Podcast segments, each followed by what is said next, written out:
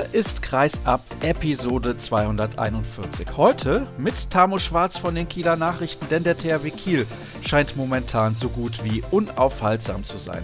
Außerdem begrüße ich gleich zwei Gäste im Interview der Woche. Zunächst im ersten Teil den Handballer des Jahres, Timo Kastening, und im zweiten Teil die Handballerin des Jahres, Emily Burke. Bevor es aber losgeht, noch ein paar Informationen vorab. Wir haben einen Sponsor gefunden für das Interview der Woche. Ich möchte mich herzlich bedanken bei Christian Marin vom Ergo Versicherungsbüro aus Schwäbisch Gmünd und ein paar Informationen aus der Handballwelt habe ich auch noch für euch. Anders Zachariasen wird auf eigenen Wunsch hin die SG Flensburg-Handewitt im Sommer verlassen. Ihn zieht es zurück nach Dänemark in seiner Heimat zu GOG. Und Julia Behnke hat sich ebenfalls dazu entschlossen, das ist wichtig für das Interview mit Emily Bölk, sich dem FTC in Ungarn anzuschließen. Jetzt aber begrüße ich endlich in der Leitung den Kollegen Tamo Schwarz. Hallo Tamo. Hallo, moin moin aus Kiel wenn Tamo in der Leitung ist, ist klar, wir sprechen über den THW Kiel, aber natürlich auch an dich zunächst mal die Frage, was ist denn beispielsweise bei der MT Melsung los und bei den Rhein-Neckar-Löwen? Vielleicht kannst du mal deine Einschätzung dazu geben. Interessiert mich auch, wie du das aus der Ferne betrachtest. Ja, man kann sich ja eigentlich ja nur ein bisschen wundern. Ne? Ich hatte schon den Eindruck, dass die Löwen eigentlich gerne an dem Trainer festgehalten hätten und haben jetzt offensichtlich nach den anhaltend schlechten Ergebnissen in diesem Jahr die Notbremse gezogen. Da würde man fast noch sagen, das ist im Profisport ein relativ normaler Vorgang. So ein öffentlich gestelltes Ultimatum hingegen finde ich irgendwie ist kein, kein guter Stil. Das macht man nicht. Wie hätte das auch aussehen sollen? Also wenn man dann gegen ein Kellerkind wie gegen die Eulen spielt, was, was wäre denn dann aus der Sicht der Verantwortlichen ein Aufwärtstrend gewesen? Ein Sieg mit fünf Toren oder zehn oder zwölf? Und jetzt hat die Mannschaft auch noch unentschieden gespielt gegen die Eulen Ludwigshafen heute. Das zeigt eigentlich, wie da so die, die Statik im Moment aussieht und spricht auch nicht für den Charakter der Mannschaft und das Ganze spricht auch nicht für den Charakter des Vereins. Ich sehe das eher kritisch. Wir werden da in der nächsten Woche dann mit dem Kollegen Björn Maar von der Hessisch-Niedersächsischen Allgemeinen ausführlicher drüber sprechen. Übrigens dann nochmal kurz mit Bezug auf die Löwen. Die haben ja souverän gewonnen in Cuenca, stehen also kurz davor, ihre Gruppe bereits sehr, sehr früh zu gewinnen, eventuell schon nach vier Spieltagen. Das könnte sich am Mittwoch mehr oder weniger erledigt haben, wenn sie da das Rückspiel gegen die Spanier gewinnen. Was glaubst du denn, wer wird da dauerhaft auf der Trainerbank der Rhein-Neckar-Löwen Platz nehmen? Lubomir Franjes vielleicht? Ist das ein möglicher Kandidat? Ja, das ist mit Sicherheit ein möglicher Kandidat. Da wird es sicherlich jetzt auch darum gehen, wie schnell man einen etwaigen Nachfolger bekommen könnte. Der ist ja noch in Christianstad unter Vertrag. Ich denke, das Konstrukt mit der slowenischen Nationalmannschaft dürfte kein Problem sein. Da haben die Löwen ja auch mit Nikola Jakobsen keine schlechten Erfahrungen mit so einer Doppelrolle gemacht. Ich denke, oder ich kann mir vorstellen, dass das schon ein, ein Wunschkandidat sein wird, der meiner Meinung nach auch gut zu den Löwen passen würde. Und zu diesem Kader, das ist ja auch immer ganz wichtig. Man könnte ja meinen, die MT Melsung hat vielleicht auch ein Auge geworfen auf Lubomir Franis, aber der Kader ist dort ein ganz, ganz anderer, eher so, ja, ich will nicht sagen in Richtung Westbrem, aber vom Stil der Spieler her schon. Und deswegen, das hat ja nicht geklappt mit Franis und Westbrem, könnte ich mir auch vorstellen, dass diese Kombination Melsung, Franis auch nicht funktionieren würde. Aber die Rhein-Neckar-Löwen sind da ja ganz anders aufgestellt, was die Spieler angeht. Wir wollen aber natürlich über den THW Kiel reden und Tamo hat es gerade gesagt, heute hat Melsung unentschieden gespielt in in Ludwigshafen vor den Eulen muss man übrigens immer wieder den Hut ziehen, ist schon bemerkenswert, aber sie haben den Sieg ein wenig vergeigt in der Schlussphase. Wir zeichnen dieses Gespräch am Sonntag auf, macht aber nichts. Du bist heute aus Brest zurückgekommen. Wie war die Reise? Ja, ich bin heute Nacht zurückgekommen. Ich bin in diesem Fall ausnahmsweise einmal mit dem THW gemeinsam geflogen und es war eine Charterverbindung, dass ich da mitgeflogen bin, hatte auch so Gründe, die das Visum betreffen, Gruppenvisum und so weiter. Würde jetzt zu weit führen, aber wir sind dann alle am Abend 23 Uhr Ortszeit nach dem Spiel direkt von Brest nach Kiel geflogen. Und es war insgesamt eine sehr angenehme Reise, unaufgeregt in Brest. Brest hat auch so seine schönen Ecken, aber sportlich fällt das natürlich so ein bisschen unter das Motto außer Spesen nichts gewesen. Der THW hat in Brest verloren, aber machen wir uns nichts vor, Tamo. Das war ein Spiel von absoluter Bedeutungslosigkeit. Ja, das stimmt. Einerseits. Andererseits ist beim THW auch ein Fokus immer darauf gerichtet, den Rhythmus nicht zu verlieren. Also es gibt ja auch Fälle von Spitzenmannschaften, die in solchen Spielen dann so ein bisschen ein oder zwei Gänge runterschalten und dann so aus ihrem Rhythmus, aus ihren Abläufen kommen. insofern muss man zu dem Spiel auch noch dazu sagen, es ist jetzt nicht so, dass der THW dort sportlich untergegangen ist oder taktisch, technisch völlig unterlegen war. Aber wenn eine Mannschaft am Ende des Tages auf 27 Fehlwürfe kommt, das ist wirklich, ich kann mich nicht erinnern, wann ich das im Zusammenhang mit dem THW einmal in meinem Notizblock stehen hatte, aber 27 Fehlwürfe sprechen dann auch schon irgendwie für sich. Das ist in der Tat ein sehr, sehr hoher Wert. Das hatte ich gar nicht mitbekommen. Also, ja, ich weiß nicht, hat der gegnerische Torhüter so überragend gehalten oder hatte der THW Kiel einfach schlechtes Zielwasser getrunken? Also sowohl als auch. Also einerseits hat der ehemalige Kieler Co-Trainer Raúl Alonso ein sehr, sehr gutes Bauchgefühl am Morgen gehabt, als er Ivan Matzkewitsch in die Startaufstellung berufen hat, anstatt Ivan Pesic, seine Nummer 1 ansonsten. Denn der Matzkewitsch hat am Ende 22 Paraden auf seinem Konto gehabt und hat wirklich auch viele, viele schwere Bälle gehalten. Aber es ist einfach so, dieses Vorurteil bestätigt sich dann doch, dass in einer Partie, in der es dann wirklich um nichts geht, das Unterbewusstsein einem eben manchmal vielleicht dann doch einen Streich spielt und man diese paar Körner, diese paar Prozent nicht an den Tag legt. Und so hat Philipp Jicher, der THW-Trainer, es am Ende auch ausgedrückt. Er hat gesagt, da hat, da hat von Anfang an so ein Hauch Einstellung gefehlt. Die war zwischendurch immer mal wieder da und der THW hat auch Moral bewiesen, hat sich am Ende von einem deutlichen Rückstand, ich glaube 30 zu 24 hat Brest geführt, auch nochmal auf zwei, drei Tore herangekämpft, aber irgendwie war da kein Kraut gewachsen gegen den Keeper an dem Tag. Ja, das kann auch mal passieren. Das ist ja jetzt kein Weltuntergang, zumal der THW Kiel seine Gruppe ja gewonnen hat und sich diese Niederlage in Brest genauso erlauben konnte wie vielleicht eine in Kielce am letzten Spieltag dann in der kommenden Woche, wenn es nach Polen geht. Eine Mannschaft, die natürlich gerne dieses abschließende Spiel noch gewinnen würde, um zumindest als Dritter der Gruppe B ins Ziel zu kommen. Der THW hat diese Gruppe gewonnen. Es ist das erste Mal, seitdem es dieses Format gibt, dieses Ungeliebte, was ja auch in der kommenden Saison bereits der Geschichte angehören wird, dass eine deutsche Mannschaft den ersten Platz erreicht hat. Also das kann man dem THW nicht hoch genug anrechnen, insbesondere wenn wir nochmal uns vor Augen führen, dass es vor der Saison einen Trainerwechsel gab. Ja, absolut. Das ist schon etwas ganz Großartiges. Philipp Wicher spricht auch jetzt immer von einem Privileg, was sich die Mannschaft erspielt hat. Sie hat sich ja durch diesen vorzeitigen Einzug ins Viertelfinale, durch das Überspringen des Achtelfinales nicht nur zwei bedeutungslose Spiele erkämpft, erarbeitet, sondern eben auch zwei freie Wochenenden an denen die anderen Mannschaften das Achtelfinale austragen. Eine Sache zu eben wollte ich gerne noch ergänzen. Viel wichtiger war allerdings in Brest auch, dass es für Meschkow am Ende um nichts mehr ging, denn unmittelbar vor der Partie hatte Porto Vardar Skopje geschlagen und dadurch war klar, dass es für Brest auch keinen Weg mehr ins Achtelfinale gibt, sodass dann auch alle möglichen Anfeindungen von außen, der THW hätte sich nicht angestrengt, wäre Wettbewerbsverzerrung und so weiter, gar keine Rolle mehr gespielt haben. Insofern war das Spiel dann am Ende wirklich völlig bedeutungslos.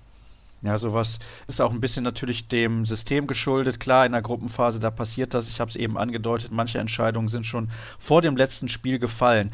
Dieses Spiel gegen Westbrem, dieses Rückspiel vor einigen Tagen, war ja so ein bisschen das Schlüsselspiel. Auch das Hinspiel natürlich, was der THW in Ungarn mit 37 zu 31 gewonnen hat. Das war damals im September wirklich eine famose Leistung. Aber das Rückspiel mit 29 zu 28 gewonnen. Und eigentlich hätte ich dich ja zuletzt einladen müssen, als eben dieser Sieg zustande gekommen ist. Aber das war dann auch noch nochmal eine Leistung, wo man gesagt hat, ja, der THW, der steht nicht irgendwie mit ein bisschen Glück da oben, sondern man hat sich in den entscheidenden Spielen diese Position auch hart erkämpft. Ja, ganz genau. Ich habe in den vergangenen Tagen und Wochen von so einem sukzessiven Prozess der Reifeprüfungen gesprochen. Also der THW, ich weiß nicht, ob du dich noch erinnerst, hatte ja zu Anfang der Saison zugegebenermaßen auch in vielen Spielen, die sie am Ende noch gewonnen haben, aber die hatten immer so ihre ominösen 15 Minuten, immer so, so Täler in dem Spiel, wo sie sich in 10, 15 Minuten eine Auszeit gegönnt haben, wo sich das Spiel gedreht hat, kippen konnte. Und Philipp Jicher hat offensichtlich geschafft, diese, diese Schwächephasen nach und nach auszuräumen. Und das vor dem Hintergrund, dass er wirklich gnadenlos rotiert. Ich würde jetzt nicht sagen ohne Rücksicht auf Verluste, aber es ist schon ein bedingungsloses Konzept, die Kräfte auf alle Schultern zu verteilen, die Einsatzzeiten zu verteilen, Spieler davor zu schützen, überspielt zu sein, eventuelle Wehwehchen nicht auszukurieren. Und dass vor dem Hintergrund er geschafft hat, diese Schwächephasen, diese Achillesferse des THW, die ja doch irgendwie auch Mannschaften dann immer mal im Blick hatten. Darum hieß es ja auch so, das ist nicht mehr so wie früher, dass der THW dann am Ende jedes Spiel sozusagen tot macht, sondern es gab immer wieder noch eine Chance für den Gegner ranzukommen. Und das hat er behoben. Und verbunden mit eben einer immer solideren Abwehr, die aber mittlerweile auch nicht nur zwei, sondern drei Systeme spielen kann, die für den Gegner sehr schwer zu lesen sind. Verschiedene Optionen im Angriff, verschiedene Spieler. Ich nehme jetzt mal als Beispiel die Linksaußenposition, wo sich Rune Damke und Magnus Landin die Einsatzzeit teilen und es eben eigentlich selten einen Bruch im Spiel gibt, wenn gewechselt wird. Das ist schon phänomenal im, im wahrsten Wortsinne im Moment. Das war in der letzten Spielzeit definitiv anders. Da hat Magnus Landin auf der Linksaußenposition mehr oder weniger durchgespielt, vor allem in den entscheidenden Spielen. Und man hatte immer mal wieder den Eindruck, Rune Darmke, der stagniert total, aber ich finde auch, dass er sich in dieser Saison wieder von seiner besseren Seite zeigt. Schauen wir mal auf das, was der THW in der Bundesliga so leistet, also national und nicht international. Seit dem Ende der Europameisterschaft gab es einen Auswärtssieg in Hannover. Der war souverän. Es gab einen Kantersieg zu Hause gegen Erlangen. Es gab einen Kantersieg zu Hause gegen Stuttgart. Es gab einen Kantersieg auswärts in Baling. Ich frage mich, ob der THW in der Form aktuell überhaupt zu stoppen ist.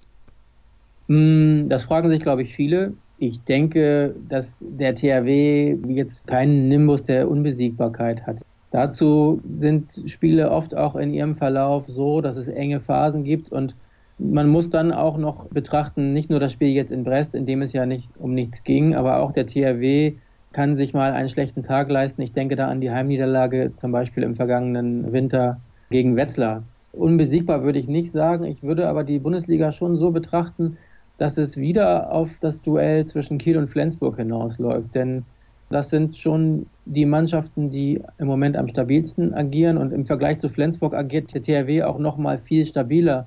Hat nicht diese, diese Spiele, die sie mit ein oder zwei Toren nur gewinnen und sich so ein bisschen abkrampfen und mühen müssen, sondern die sind im Moment wirklich sehr, sehr souverän und was ich eben auch schon beschrieben habe, dass sie sich diese ominösen schlechten 15 Minuten nicht mehr leisten. Sie sind auch in der Lage, dann in einer zweiten Halbzeit noch mehr Kräfte zu mobilisieren und dann von, sagen wir mal jetzt von fünf Toren Vorsprung auf zehn davon zu ziehen. Und dann sehen die Gegner nämlich irgendwann sehr schnell so um die 40. Minute herum, hier geht heute nichts mehr die Kräfte können wir uns auch sparen. So war das eben auch in den letzten Heimspielen beispielsweise. Und was die Heimspiele angeht, man spielt gegen alle Top-Teams, fast alle Top-Teams, noch zu Hause gegen die Rhein-Neckar-Löwen am 8. März. Ich glaube, das wird ein ganz, ganz entscheidendes Spiel dann auch gegen Magdeburg. Auswärts allerdings in Flensburg, zu Hause nochmal gegen die Füchse.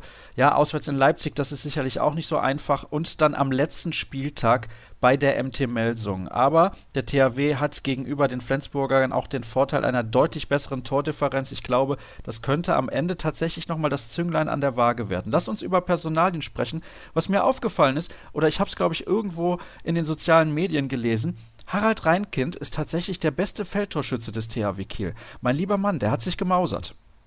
Ja, also dazu muss man, glaube ich, nicht in den sozialen Medien unterwegs sein. Da lügt die Statistik der Handball-Bundesliga nicht. Man muss das relativieren und ich komme gleich noch dazu, dass ich auch wirklich sehr begeistert bin von seiner Leistung in dieser Saison.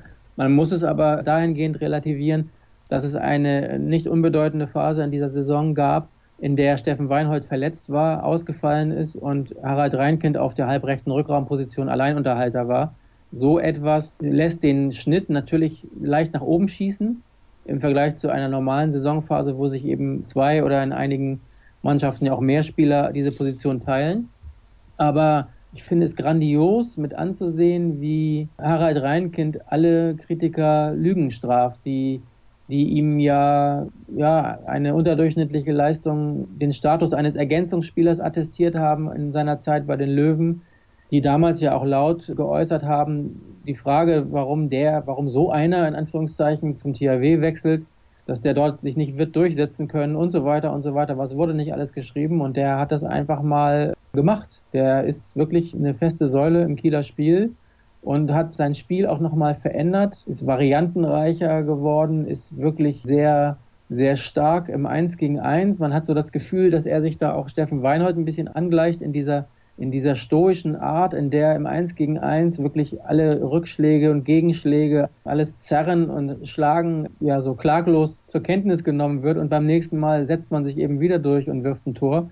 Also das ist wirklich für mich auch beim THW ein Shootingstar der letzten Zeit. Ja.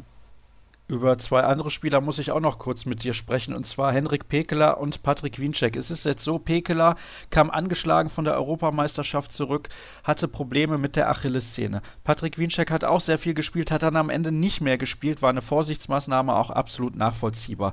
Dann hat Wienczek sich eine Gehirnerschütterung zugezogen. Ich finde, mit sowas muss man immer besonders aufpassen. Die Sorge, die ich aus THW-Sicht hätte, ist, dass einer der beiden jetzt vielleicht nochmal längerfristig ausfällt. Denn wenn das der Fall ist, muss der andere natürlich offensiv durchspielen. Also das ist dann schon problematisch. Ja, das stimmt. Das stimmt. Natürlich muss man mit einer Gehirnerschütterung vorsichtig sein, aber ich habe mir das erklären lassen. Es gibt offensichtlich bei Gehirnerschütterungen oder bei dem, was man so gemeinhin Gehirnerschütterung nennt, gibt es wohl auch Unterschiede. Und Patrick Winzek war da in einer sehr engmaschigen Kontrolle mit allen neurologischen Tests und so weiter. Und da hätte wirklich niemand ein Risiko eingehen wollen und insofern hat er nur in Anführungszeichen das Spiel gegen Westbrem verpasst, was ja natürlich auch ein sehr, sehr wichtiges war. Und das konnte man in dem Fall so kompensieren. Es stimmt, ein langfristiger Ausfall eines der beiden wäre natürlich fatal. In der Abwehr vielleicht noch besser zu kompensieren, weil der THW da auch mit Pavel Horak einen wirklichen Glücksgriff getätigt hat, der, ja, ich weiß gar nicht, das ist so ein Tausendsasser, der einfach da spielt, wo man ihn als Trainer hinstellt, der wirklich ja auch die Rolle im Innenblock gut ausfüllt als Vertreter von Pekela oder Wienzek, der jetzt auch in Abwesenheit von Wienzek oder auch wenn einer der beiden anderen mal ein bisschen Luft schnappen sollte auf der Bank, der auch schon mal am Kreis aufgetaucht ist, der bei Gegenstößen mitläuft, der ganz selten auch mal eben auf seiner angestammten Position auf halb links auftaucht. Ja, das ist, das ist kein Ergänzungsspieler, sondern das ist ein, ein Allrounder, der wirklich so auch mit seiner Art und mit seinem Auftreten wichtig ist für die Mannschaft. Du hast aber natürlich recht, wenn jetzt Henrik Pekeler oder Patrick Wienzek langfristig ausfallen würden, dann ist die Position des Kreisläufers schon eine, bei der man sich dann Sorgen machen müsste. Lass uns noch kurz sprechen über eine Personalie, die nichts mit dem THW Kiel zu tun hat, nämlich die von Bundestrainer Alfred Gislason, also der neue Bundestrainer Alfred Gislason. Natürlich hatte er viele Jahre etwas mit dem THW Kiel zu tun und deswegen kennst du ihn ganz besonders gut. Hat dich das überrascht? Letzte Woche hat zum Beispiel Christoph Dach gesagt, nein, es hat ihn nicht überrascht, der Zeitpunkt hat ihn nur überrascht, aber er hat sich besonders gefreut, dass Alfred Gislason jetzt der neue Bundestrainer ist und sagte, er muss sich nur da an die Seitenlinie stellen und das wird schon einen Unterschied machen. Ich weiß nicht, wie du das siehst. Also erstmal habe ich mich riesig für Alfred gefreut.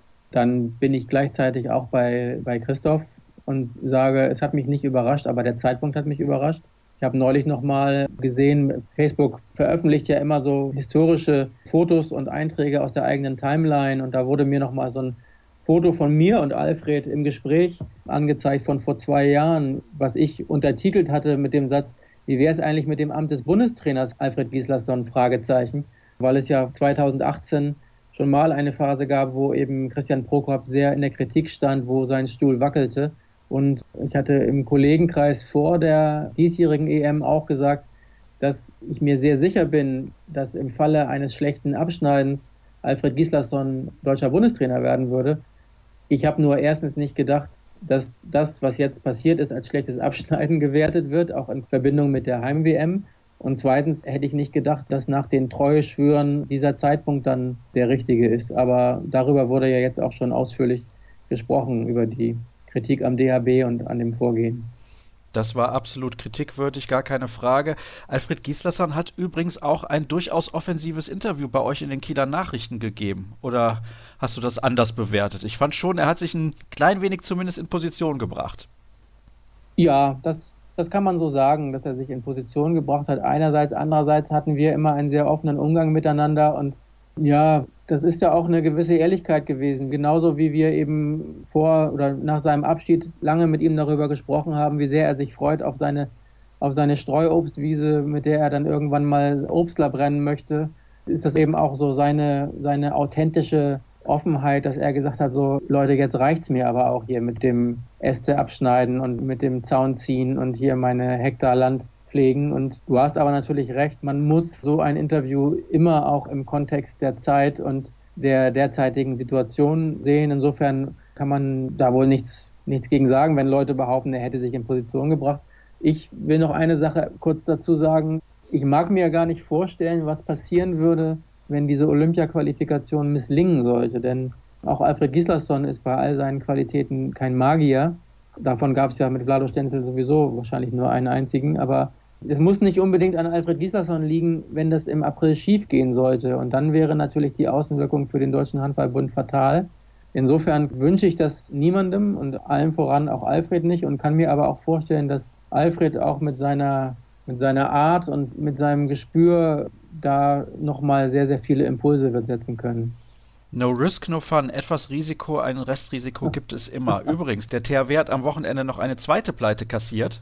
Mit 14 zu 33 gegen den TSV Kronshagen verloren. In der E-Jugend, hast du mir gesagt. Ja, ganz genau. Das war sozusagen das Erste, was ich nach meiner Rückkehr aus Weißrussland gemacht habe. Mein Sohn hatte nämlich heute Morgen in der Regionsoberliga ein Spiel. Der spielt beim TSV Kronshagen. Regionsoberliga. Der Titel ist sozusagen in der E-Jugend hier das Höchste, was man erreichen kann. Und ich hätte jetzt gerne hier im Gespräch mit dir gesagt, das war dann die einzige Niederlage des THW, aber nach dem Brest-Trip und dem misslungenen Ergebnis war das dann jetzt eben auch nochmal die Kirsche auf der Sahne. Und sieben Tore hat der Junior gemacht, also wenigstens ein handballerisches Talent in der Familie. Mit diesem Karlauer verabschiede ich mich in die nächste Pause und gleich sind wir dann zurück. Nee, in die erste Pause, so ist es korrekt. Gleich sind wir dann zurück hier bei Kreisab.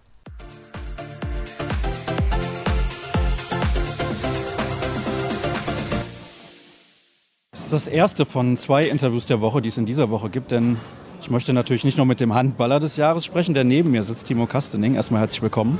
Ja, schönen guten Abend. Sondern auch mit Emily Bölk vom Thüringer HC, das gibt es dann gleich. Aber ich muss sagen, ich wusste gar nicht, dass du so viele Fans hast. Das ist ja unglaublich. Ich weiß gar nicht, wie lange du Autogramme geschrieben hast. Das hörte eigentlich gar nicht mehr auf.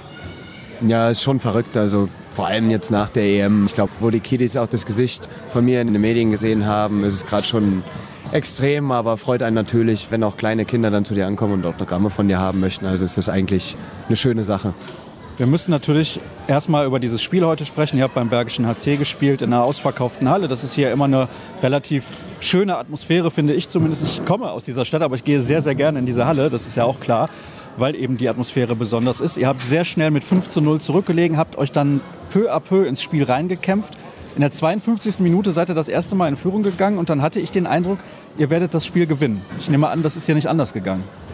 Ja, ist quasi genauso wie du gesagt hast. Also es war sehr, ja, glaube ich, die ersten 30 Minuten waren sehr pomadig von uns. Wir haben überhaupt nicht in unser Angriffsspiel gefunden. Ja, und deswegen glaube ich, nach 60 Minuten hat der BRC, glaube ich, überragend gekämpft, hat die zwei Punkte meiner Meinung nach auch verdient gehabt, selbst wenn wir es kurz vor Schluss in der eigenen Hand hatten. Aber ich glaube, die Szenen, wie wir da den Sieg verspielen, waren dann irgendwie so symptomatisch für unser Spiel heute. Und deswegen, glaube ich, gehen die zwei Punkte verdient nach oder bleiben verdient hier. Und wir sollten, glaube ich, schleunigst daran arbeiten, jetzt wieder von Anfang an noch guten Handball zu spielen. Oh, das heißt, du bist überhaupt nicht zufrieden damit, wie es bei euch im Moment läuft, weil auch gegen die Eulen habt ihr natürlich sehr, sehr lange gebraucht, um ins Spiel reinzufinden. Ja, und auch vorher, ja, wie du sagst, gegen die Eulen, gegen Kiel, auch gegen Magdeburg hat uns Magdeburg über lange Zeit im Griff. Und ich glaube, wir verschlafen momentan zu häufig den Anfang, um dann auch hinten raus genug Körner zu haben. Also ich glaube, dass Cristiano Galde heute Weltklasse auf der Spitze gedeckt hat und uns so ja, in der Abwehr die Sicherheit gegeben hat. Und so kommen wir überhaupt wieder ins Spiel zurück und deswegen sollten wir, glaube ich, schnellstens an unserer Mentalität arbeiten, dass wir von Anfang an wieder auf der Platte stehen. Es klingt vielleicht ein bisschen verrückt, aber ist die Hinrunde vielleicht zu gut gelaufen, dass man mit zu viel Selbstvertrauen und Selbstverständnis in diese Rückrunde gegangen ist? Das glaube ich nicht. Also ich glaube, das ist immer so ein Mix daraus, gerade wenn so ein Verein wie wir oder letztes Jahr der BRC mal so eine geile Hinrunde spielen, dann ist man manchmal nicht so gut, wie man glaubt, aber auch wenn mal Sachen schlechter laufen, ist nicht alles so schlecht, wie man dann glaubt. Und da ist es immer wichtig, glaube ich, einen guten Mix zu haben. Und da haben wir Trainer Carlos Ortega und Dica Romero, die da wirklich sehr geerdet sind und uns sagen, wenn wir gut sind und uns aber auch sagen, wenn wir schlechtere Phasen haben. Und ich glaube, das zeichnet uns dieses Jahr auch aus, dass wir nicht über 34 Spiele dieses Niveau zeigen. Ja, wie wir es zum Großteil in der Hinrunde gezeigt haben, ist, glaube ich, auch normal. Wie schätzt du denn dann die aktuelle Situation ein nach den Punktverlusten jetzt in den letzten Wochen? Ja, man darf ja auch nicht vergessen, dass man gegen Kiel und Magdeburg gespielt hat. Dann hier in dieser Hölle, in der Klingenhalle. Es ist immer schwer zu spielen. Das sind Ergebnisse, die, die sogar vorkommen können, die jetzt auch, ja, sag ich mal, nicht positiv für uns waren, aber die Art und Weise sollte einem halt zu bedenken geben. Und deswegen, glaube ich, fahren wir heute sehr unzufrieden nach Hause. Umso mehr freue ich mich übrigens, dass du dir noch ausführlich die Zeit nimmst, um mir zu sprechen, weil ich finde, das ist nicht immer selbstverständlich. Ich glaube, im Fußball, da wäre gar keiner von euch durch die Mixzone gekommen. Also das ist zumindest meine persönliche Erfahrung. Und das ist noch was, worauf ich dich noch ansprechen wollte, weil wir haben auch in Stockholm noch mal miteinander gesprochen nach dem Spiel gegen Portugal. Und du hast mir gesagt, es ist wichtig, dass der Handball nicht so wird wie der Fußball. Vielleicht kannst du das noch mal ein bisschen genauer erläutern. Naja, was ich damit eigentlich meine, ist, wir haben ja gewisse Werte, wofür wir stehen. Also ich bin selbst ein riesen Fußballfan und liebes Fußball zu gucken. Ich werde jetzt auch mit Tim Sutton Mitglied beim FC Bayern München. Um Gottes Willen. ja, und trotzdem glaube ich, dass wir gerade diese Fannähe leben sollten, weil es hier halt auch möglich ist. Ich glaube, wenn du in der Allianz Arena vor 70.000 Zuschauern spielst, kannst du eben nicht die Tore öffnen und die Kinder können sich keine Autogramme holen. Da muss man den Fußball auch manchmal ein Stück weit in den Schutz nehmen, weil das Medieninteresse und das Faninteresse so riesig ist. Und ich glaube, das ist der größte Vorteil, den wir haben, dass wir wirklich noch diese Nähe wahren können und das sollten wir auch tun. Und gerade wenn ich höre, so auch einige Fans aus Hannover, die zur EM gekommen sind, sagen, ja, sie mussten genau gucken, wo sie hinfliegen und wie sie das machen, weil es ziemlich teuer ist, hin und her zu fliegen. Und da ist einfach so, ja, sollte man aufpassen, man spendet irgendwie als Spieler des Spiels Wasser an bedürftige Kinder, glaube ich, steigt danach aber gefühlt fünf oder sechs Mal in den Flieger und ich glaube, da sollte man das Ganze ein bisschen überdenken, auch wenn ich weiß, am Ende ist es auch ein Geschäft und da muss der Handball natürlich auch drauf gucken. Gut, dann hätten wir das auch noch geklärt. Ich möchte dir natürlich herzlich gratulieren zur Wahl als Handballer des Jahres. Ich war relativ überrascht, als ich das gehört habe. Ich sehe schon an deinem Lächeln, dir ging es ähnlich. Wann hast du davon erfahren? Was war das für eine Situation und warst du genauso überrascht wie vielleicht auch viele andere? Ja, absolut. Ich war sehr überrascht. Habe überhaupt nicht damit gerechnet. Deswegen freue ich mich umso mehr, wenn die Leute, sag ich mal, natürlich die EM da im Hinterkopf haben werden ich versuche es aber auch so zu sehen, dass ich glaube, seit zwei Jahren wirklich eine gute Phase auch in der Bundesliga habe und freue mich riesig darüber, dass ich dadurch die Chance bekommen habe, das Können auch in der Nationalmannschaft zu zeigen. Und das sage ich auch nach wie vor. Es gibt so viele gute Spieler in der Bundesliga, die noch nie Nationalmannschaft gespielt haben, die das aber könnten. Und deswegen bin ich sehr froh, dass ich die Chance bekommen habe und mich dort auch zeigen durfte. Und dass die Leute das dann so honoriert haben, freut mich umso mehr. Ich will dir das keinesfalls schlecht reden, um Gottes Willen.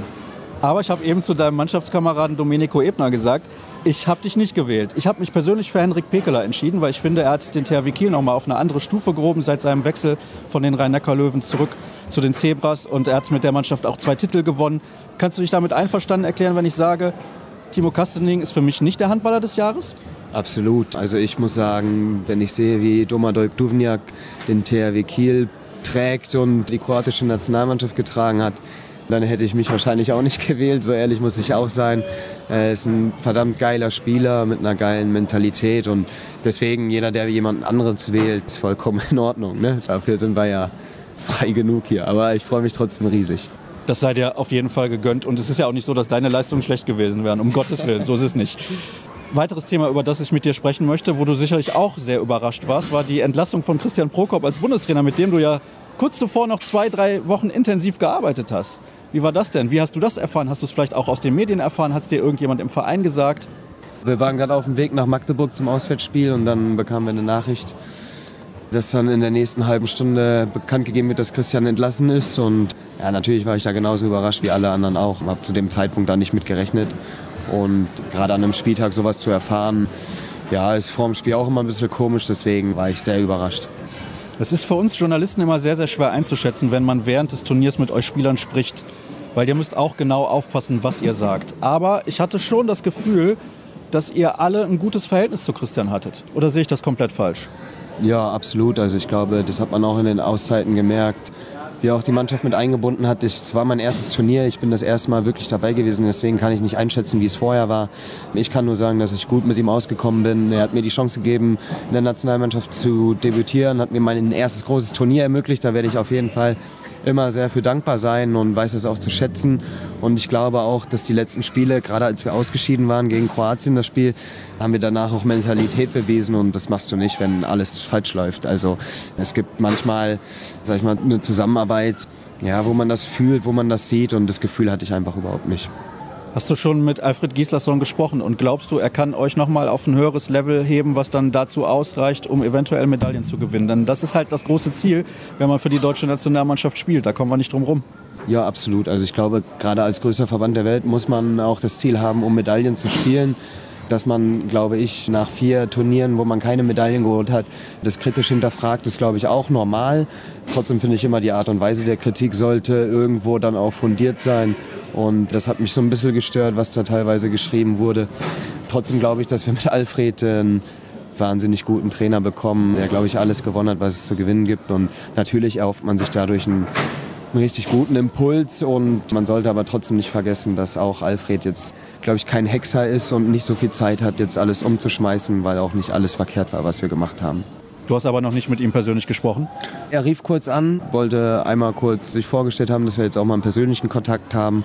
Und waren kurz anderthalb, zwei Minuten. War auch absolut in Ordnung. Hat mich auch gefreut, dass er angerufen hat. Du hast jetzt gerade, weil das natürlich ein Thema ist, diese Kritik angesprochen, die es während der Europameisterschaft natürlich auch gab. Warum war dir das vielleicht teilweise nicht fundiert genug? Was hat dich da gestört?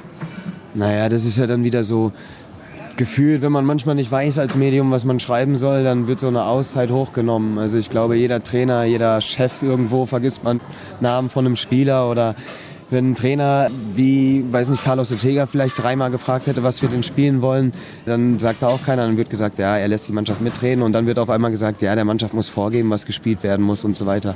Im Erfolgsfall ist es immer super. Wenn es dann nicht läuft, dann wird immer gesagt, ja, das muss der Trainer machen. Also und da sollte man sich irgendwann mal für eine Seite entscheiden und die auch konsequent fahren. Und da bin ich kein Fan von, das muss ich ganz ehrlich sagen. Sehr gut. Dann abschließend noch müssen wir natürlich auf die nächsten Monate schauen. Du hast jetzt noch gut drei Monate im Trikot deines Herzensvereins. Ich glaube, das kann man auch wirklich so sagen, dass das dein Herzensverein ist, auch wenn du den Club dann im Sommer in Richtung Melsungen verlässt. Bist du dir dessen eigentlich bewusst, dass diese Zeit jetzt sehr schnell vorbeigehen wird? Ja, dadurch, dass ich jetzt diese Woche die Wohnung gekündigt habe, das war so zum ersten Mal so das Gefühl, okay, das ist jetzt endgültig. War natürlich auch ein komisches Gefühl. Deswegen merkt man dann schon so langsam, dass sich die Zeit hier dem Ende entgegenneigt. So ehrlich muss man ja auch sein. Trotzdem bin ich noch zu 100 Prozent hier mit dem Kopf in Hannover, weil, wie du gesagt hast, ist mein Herzensverein. Ich habe damals den Aufstieg noch in der Halle miterlebt und war im Fanblock und ja, deswegen versuche ich die letzten Monate hier so gut es geht zu genießen. Ich höre da ein klein bisschen Wehmut schon raus. Ja, dazu muss ich auch sagen, ich habe jetzt auch schon nach schönen Wohnungen in Kassel geschaut. Da freue ich mich natürlich auch drauf. Bin viel mit Kai zum Beispiel Hefner in Kontakt und ich freue mich darauf, in Melsung zu spielen und glaube auch, dass man da wirklich was bewegen kann. Und deswegen habe ich mich für den Schritt entschieden und bin da nicht wehmütig. Aber ich sag mal, Hannover ist eine Stadt, die mir sehr am Herzen liegt. Findest du es zumindest kurios, was da jetzt in Melsungen dann auch passiert. Wie nimmst du das eigentlich aus der Ferne wahr, dass der Mannschaft und dem Trainer so eine Art Ultimatum gestellt wurde?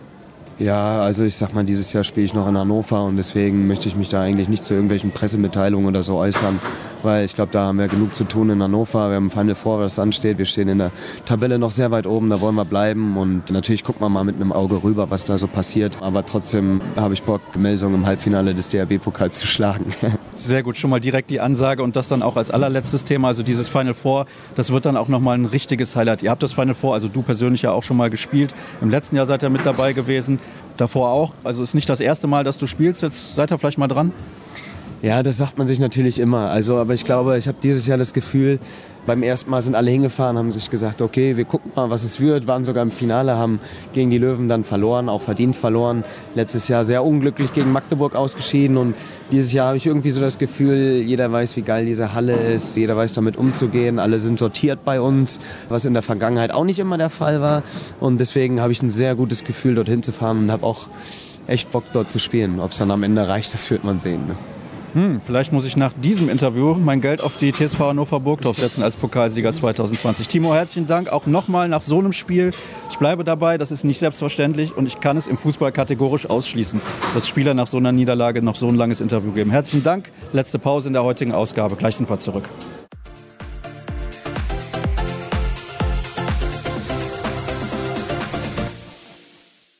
Das Interview der Woche wird präsentiert von Christian Marin, Unfallversicherungsspezialist bei Ergo. Ein Muss für jeden Handballer.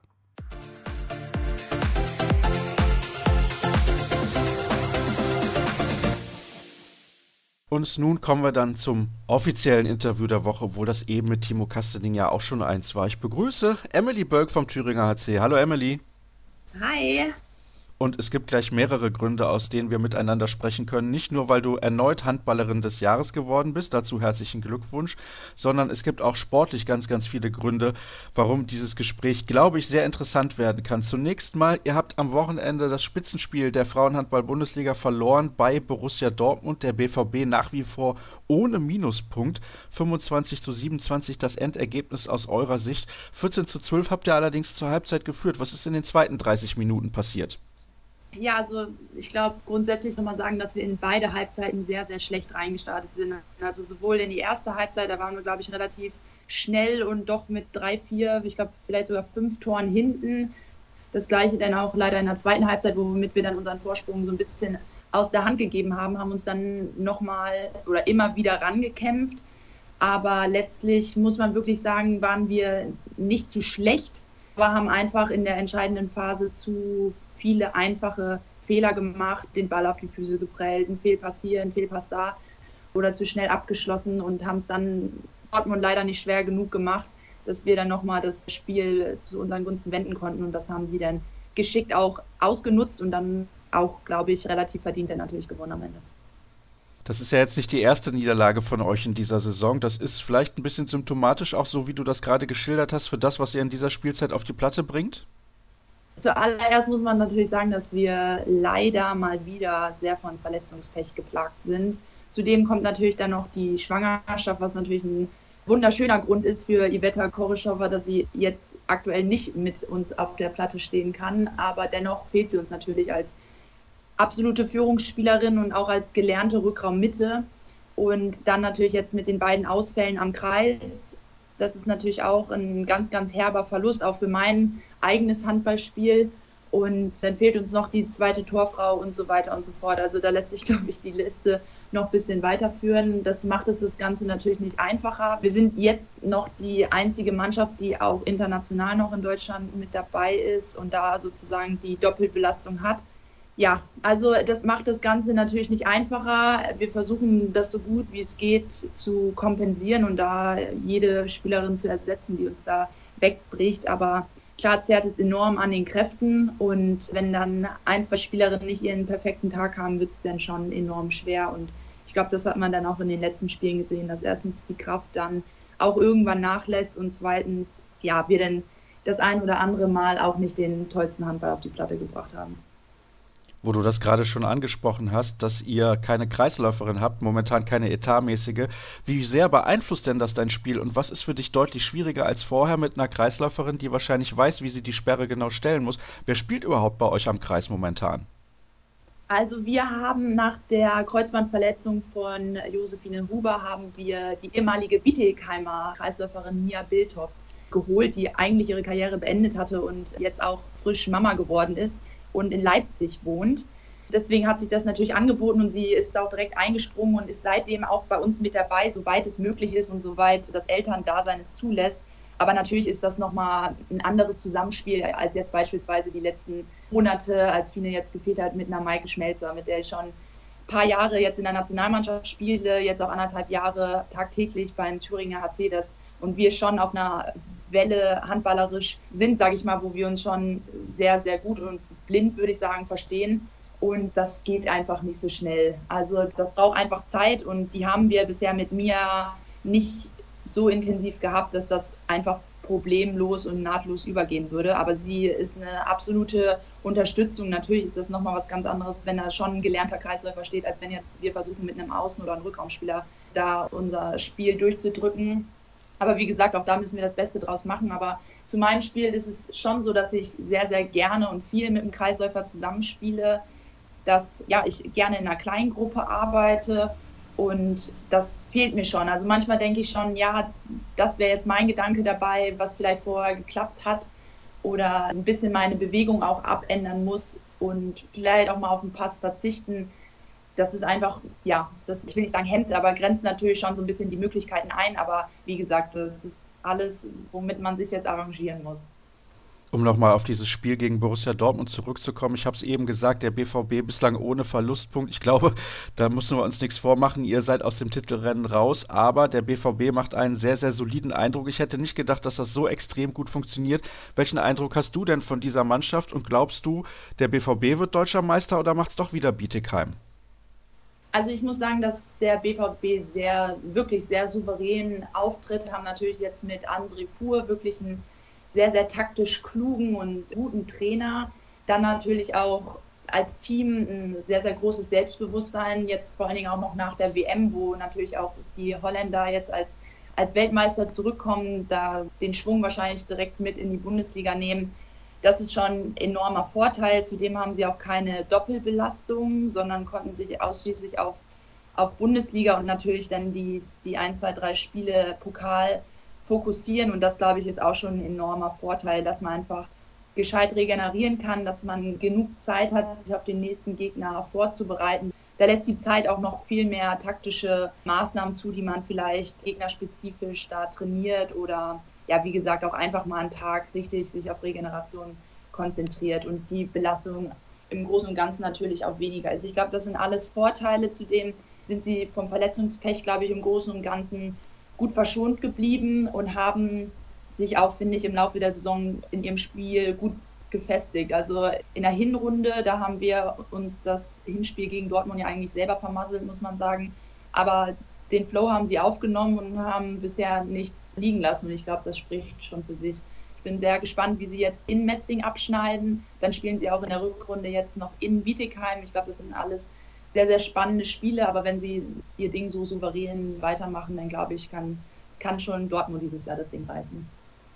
Ich habe es ja eingangs gesagt, es gibt nicht nur einen Grund, warum wir heute miteinander sprechen, sondern du hast ja auch deinen Wechsel bekannt gegeben zum Saisonende. Du verlässt den Thüringer HC nach zwei Jahren und gehst zusammen auch mit deiner Mitspielerin Alicia Stolle nach Ungarn zu Ferencvaros. Der Verein ist auch vielen bekannt als FTC, ein Verein, der momentan in der Champions League spielt. Es könnte aber darauf hinauslaufen, dass das nächstes Jahr nicht der Fall ist, weil die ungarische Liga relativ stark ist und neben Gjör sich immer mehrere Mannschaften darum streiten, den zweiten Platz zu erreichen.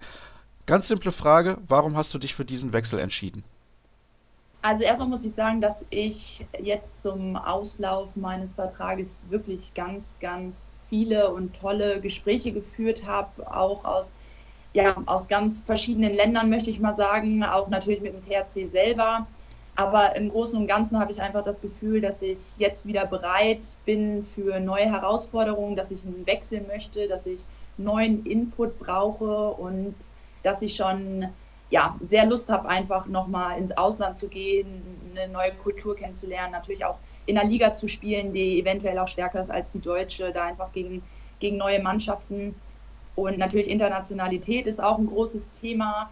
Dann, warum es jetzt vor allen Dingen FTC geworden ist, dass die, die ungarische Liga wirklich sehr, sehr stark, also wie du es eben gesagt hast, da kann wirklich jeder jeden schlagen. Gehören natürlich bisher die letzten Jahre abgeschlagen, sage ich mal, Erster, aber auch da kommen die anderen Mannschaften immer näher dran.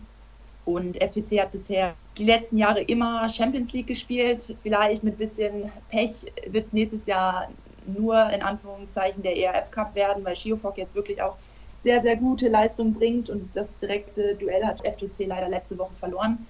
Aber auch da muss ich sagen, das erlebe ich ja jetzt auch mit dem THC, dass der ERF Cup auch immer stärker wird und wirklich einiges einem abverlangt und vor allem zudem kann man auch im ERF Cup absolut super internationale Erfahrungen sammeln und sich da weiterentwickeln. Von daher, wenn es nächstes Jahr ERF Cup sein sollte, ist es auch in Ordnung. Dann werden wir in der Liga dafür kämpfen, dass es dann diese Saison drauf für die Champions League reicht. Und ansonsten bietet FTC wirklich enorm professionelle Rahmenbedingungen, die ich so in Deutschland noch nicht gesehen habe. Und ja, ich glaube, das ist einfach eine super Basis, um sich komplett auf das Handballspielen und die Weiterentwicklung und das Erbringen von Top-Leistung zu konzentrieren. Und ja, darauf freue ich mich sehr. Ich bin sehr, sehr gespannt. Wird mit Sicherheit auch eine große Veränderung werden, dadurch, dass die Hauptsprache, die im Training und so weiter gesprochen wird und natürlich im Land selber Ungarisch ist. Da bin ich auch schon fleißig am Lernen und hoffe, dass ich da relativ schnell mich integrieren kann. Und ja, bin sehr gespannt, aber bisher habe ich ein sehr, sehr gutes Bauchgefühl. Das ist natürlich eine Sprache aus der Hölle, dieses Ungarisch. Hast du wahrscheinlich auch schon festgestellt. das stimmt, das hat leider relativ wenig mit Deutschen oder ja, Englischen zu tun. Das ist anscheinend eher verwandt mit dem Finnischen, wo ich jetzt auch gar keine Erfahrung vorher mit hatte. Aber ja, wie gesagt, also ich gebe mein Bestes und ich denke auch, wenn man dann tagtäglich mit der Sprache konfrontiert wird, dann geht das auch relativ schnell. Gut, dabei natürlich viel Erfolg. Ich glaube, das wird deutlich schwieriger als das Handballerische, aber das ist ja gar kein Problem. Ich denke, über den Sport ist das sowieso deutlich einfacher, wenn man, wie du sagst, auch jeden Tag dann mit der Sprache in Kontakt kommt. Es ist es so, du hast gerade eben gesagt, du hattest viele Angebote aus ganz Europa. Gab es denn auch Vereine, wo du gesagt hast, das kommt für mich per se nicht in Frage. Das Angebot ist vielleicht gut finanziell, aber für mich stimmt alles andere irgendwie gar nicht? Tatsächlich ist es so, dass ich immer zu jedem Verein so eine Art Pro- und Kontraliste mache und mir genau überlege, welche Punkte sind für mich in meiner aktuellen Situation, in meinem aktuellen Stand meiner Karriere, sage ich mal, am wichtigsten und welche kann man vielleicht ein bisschen vernachlässigen. Und da sind einfach sehr entscheidende Punkte, wo ich glaube, dass die mir am besten tun, auch hinsichtlich meiner Weiterentwicklung, ist einfach, dass ich möglichst viele Spieler auf sehr, sehr hohem Niveau habe, sprich auch natürlich international möglichst auf dem Top-Niveau spiele, dass ich eine Mannschaft habe oder ein Club, ein Team, die sehr ambitioniert sind und die hohe Ziele verfolgen, dass der Trainer gut mit jungen Spielern beziehungsweise mit Spielern kann und die auch weiterentwickeln kann. Also in 21 Jahre alt, wenn ich wechsle, 22, da brauche ich keinen Trainer, der die Topstars nur so bei Laune hält, sondern ich möchte immer noch weiter Schritte nach vorne kommen, ich möchte mich immer noch weiterentwickeln. Und da habe ich bei Gabor ein gutes Gefühl. Der hat auch seit Jahren mit vielen jungen oder hat viele junge Spielerinnen zu Top-Spielern, zu Nationalspielern und auch zu Champions League-Spielern entwickelt. Und ich glaube, das spricht schon für sich. Und ja, ansonsten muss das Bauchgefühl einfach in Summe stimmen. Wer deinen aktuellen Trainer Herbert Müller kennt, der weiß von ihm, dass er auch sehr, sehr gut argumentieren kann und auch sehr überzeugend ist in seinen Aussagen. Wie war das eigentlich, als du ihm mitgeteilt hast, dass du den Verein verlassen wirst? Wie hat er reagiert und war das für dich auch ein bisschen schwierig? Also ich muss tatsächlich sagen, emotional war es schwieriger, als ich aus Buxtehude gewechselt bin. Aber ich glaube, das, das ist auch absolut verständlich, wenn ich da geboren bin und bisher die ganzen Jahre dort gespielt habe. Das ist natürlich emotional eine ganz andere Bindung als jetzt die letzten zwei Jahre in Erfurt. Aber trotzdem ist es natürlich ein nächster Schritt und trotzdem fühle ich mich auch wohl beim THC und das war auch absolut der richtige Schritt für mich und ich konnte mich weiterentwickeln, bekomme da meine Chancen und, und nutze diese, glaube ich, auch ganz gut. Und Herbert und Heli haben schon auch damit gerechnet, dass ich liebäugle, vielleicht nochmal den nächsten Schritt ins Ausland zu gehen, wollten mich aber sehr gerne halten. Aber in Summe muss ich wirklich sagen, hat mein Gefühl mich einfach so dahin gezogen, dass ich Deutschland verlassen möchte, das für mich eigentlich schon relativ schnell klar war. Und ja, in Summe glauben die beiden, dass ich mich überall durchsetzen kann, dass ich vom Charakter her so weit gefestigt bin, dass ich mich da auch durchsetzen kann. Weil klar, wenn man zu einem Top-Verein geht, dann kriegt man seine wie soll ich sagen, seine Spielzeiten absolut nicht geschenkt, aber das ist jetzt auch nicht der Fall, sondern man muss, auch wenn es vielleicht schwieriger ist, wegen Integration und Sprache, man ist erstmal im neuen Land und muss ankommen, muss man sich trotzdem seine Spielanteile erkämpfen und damit Leistung einfach überzeugen. Und dafür bin ich aber bereit und das trauen sie mir auch zu. Und ja, ich glaube, wünschen mir alles Gute. Ich habe aber auch immer noch, haben sie ganz lieb gesagt, wenn irgendwas schieflaufen sollte, wenn irgendwas ist, dann sind die Türen des THCs auch immer für mich offen und das ist natürlich sehr schön zu wissen. Inwieweit hat das eine Rolle gespielt, dass mit Alicia Stolle eigentlich eine Mitspielerin von dir, mit der du auch sehr gut befreundet bist, zum gleichen Verein wechselt? Hat das auch mit einen Ausschlag gegeben? Tatsächlich gar nicht, weil das ist natürlich ein schöner Zufall, möchte ich es mal nennen, dass wir vom gleichen Verein Angebot haben und letztlich uns auch für den gleichen Verein entschieden haben. Aber ich habe meine Entscheidung schon vor Alice getroffen und das hatte absolut andere Beweggründe. Also auch wenn Alice gesagt hätte, sie bleibt beim PHC oder geht sonst wohin, dann hätte das nichts an meiner Entscheidung gerüttelt. Weil ich glaube einfach, dass man selber wissen muss, wo der nächste Schritt am besten hingeht und was für einen selber am besten ist. Aber dass wir das Kapitel, sage ich mal, zu zweit da dann in Angriff nehmen können, ist natürlich ein absolut schöner Nebeneffekt. Ist es so, dass auf euren Positionen zwei absolute Top-Nachwuchstalente des ungarischen Handballs spielen, mit Noemi Hafra auf deiner Position und Katrin Klüber auf der von Alicia Stolle? Das ist schon ein ordentlicher Konkurrenzkampf, was euch da erwarten wird. Aber ich nehme an, das ist für dich gar kein Problem, vielleicht sogar eher Ansporn. Das auf jeden Fall. Und wie gesagt, also die, die Top-Vereine, da ist es nicht mehr so, da ist eine starke sieben, sondern da sind im Optimalfall 16 gleich starke Spielerinnen und zwei und drei Spielerinnen auf jeder Position, die sich da nichts nehmen, sondern sich eher sehr gut ergänzen. Und ich habe schon gesagt, die ungarische Liga ist sehr, sehr stark in Summe. Dazu kommen noch die Pokalspiele, die internationalen Spiele. Also das sind immer englische Wochen, immer Spiele auf höchstem Niveau. Und dann ist es auch schön, wenn man einfach mal wechseln kann und da kein Leistungsabfall herrscht. Und ich glaube, jede Mannschaft, die das Ziel hat, Champions League Final Four zu erreichen, da gibt es keinen gut oder schlecht mehr, sondern da entscheidet die Leistung, wie die Spielerin aktuell drauf ist. Und ja, ich rechne auch damit oder hoffe auch, dass natürlich Gabor dann das nutzt, einfach um Spielzeiten aufzuteilen, um eine Spielerin nicht komplett platt zu machen, sondern das vielleicht so ein bisschen die, die Belastung auf alle zu verteilen, damit man auch einfach über ein Jahr hinweg immer noch Top-Leistung bringen kann. Und von daher, so ist das vorgesehen, sage ich mal. Aber klar ist auch, dass wir da hingehen, nicht um auf der Bank zu sitzen, sondern um uns da weiter zu entwickeln, um da Top-Leistung zu zeigen. Und ja, das ist auch mein Anspruch natürlich an mich selber wie du eben schon richtig gesagt hast, bist du noch 21 Jahre alt, wenn du dann wechselst, 22 Jahre alt. Könnte natürlich auch bedeuten, wenn du so ins Ausland gehst und Dänemark, wo du auch gespielt hast, war natürlich deutlich näher an deiner Heimatstadt Buxtehude als jetzt Ungarn ist, dass du vielleicht durchaus großen Respekt hast vor diesem Schritt? Vielleicht kommt der Respekt noch oder so ein bisschen ja, Lampenfieber will ich mal sagen, aber aktuell ist es eigentlich Vorfreude, ein absolut positives Gefühl. Aber klar weiß ich auch, dass es kein einfacher Schritt sein wird. Vor allen Dingen auch, wenn man jetzt die Sprache anguckt, ist Dänisch wesentlich leichter zu lernen.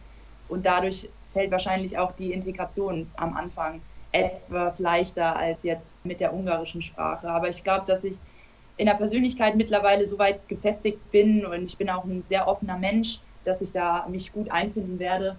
Und ansonsten von der Entfernung her sind es anderthalb Stunden nicht mal. Flugstunden. Von daher nimmt sich das in Summe auch gar nicht. Dann abschließend nochmal zurück auf den THC kommend. Wie könnt ihr denn diese Saison noch retten? Ihr habt mittlerweile schon zehn Minuspunkte auf dem Konto. Das ist sehr, sehr untypisch für diesen Verein in den letzten zehn Jahren, dass es so viele Minuspunkte sind. Es droht sogar eine Saison ohne Europa. Ist eigentlich kaum vorstellbar.